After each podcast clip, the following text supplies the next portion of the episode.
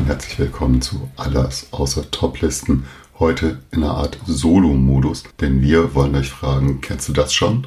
Und in diesem Format wollen wir euch immer ein Spiel vorstellen, das wir in den letzten Tagen in die Finger bekommen haben. Heute heißt das Spiel Code Knack ihn als erster und es ist von Patrick Atier, der das Spiel vor ein paar Jahren schon einmal versucht hat, in einer selbstorganisierten Art und Weise auf den Markt zu bringen und jetzt ist es bei Game Factory erschienen. Es ist ein Kartenspiel, ein Familienspiel und ich möchte euch kurz darüber aufklären, worum es geht. Bei Code werden insgesamt 110 Karten gemischt.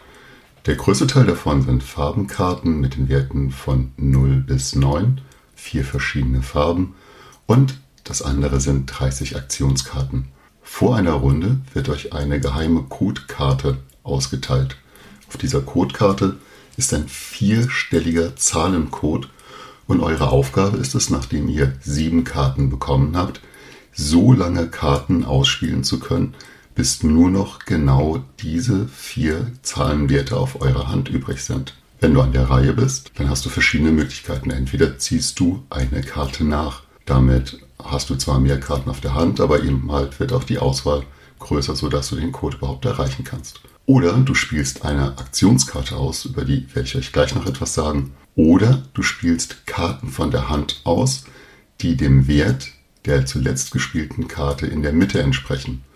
Und das müsst ihr euch so vorstellen, wenn da eine 2 liegt, kann ich eben auch eine 2 ablegen.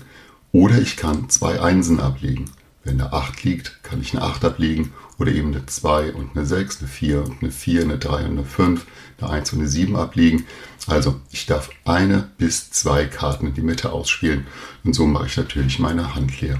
Wenn euch das mit den vier Farben und den Zahlen jetzt schon bekannt vorkommt und euch vielleicht ein bisschen an Uno erinnert, dann wird euch jetzt auch der Einsatz der Aktionskarten wahrscheinlich relativ bekannt vorkommen. Müsst euch vorstellen, da gibt es, nimm zwei Karten, setze aus, es geht andersrum, ich habe eine Joker-Karte.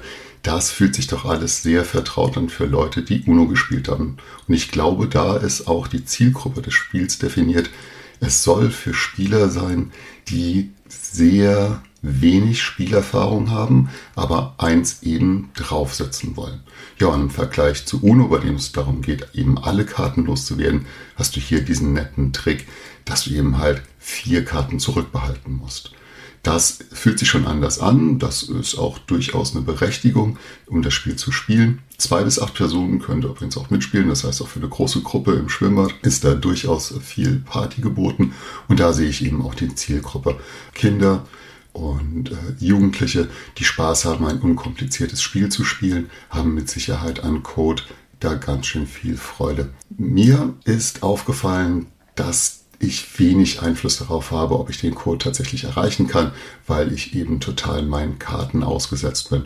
Das ist immer so ein bisschen schwierig, aber ja, man tut halt das, was man kann und dann ähm, setzt man noch eine zweite Runde hinten dran und versucht, ob man das wieder hinkriegt. Wie gesagt, es ist kein Spiel, das sich an Kenner- und Experten-Spielniveau orientiert, sondern es ist ein Spiel, das Leuten helfen möchte, außerhalb der Welt von UNO etwas Neues zu entdecken. Und ich denke, das macht das ganz gut. Noch einmal hier die harten Fakten. Code knack ihn als erstes. Zwei bis acht Personen von Patrick Etier erschienen bei Game Factory im Jahr 2023.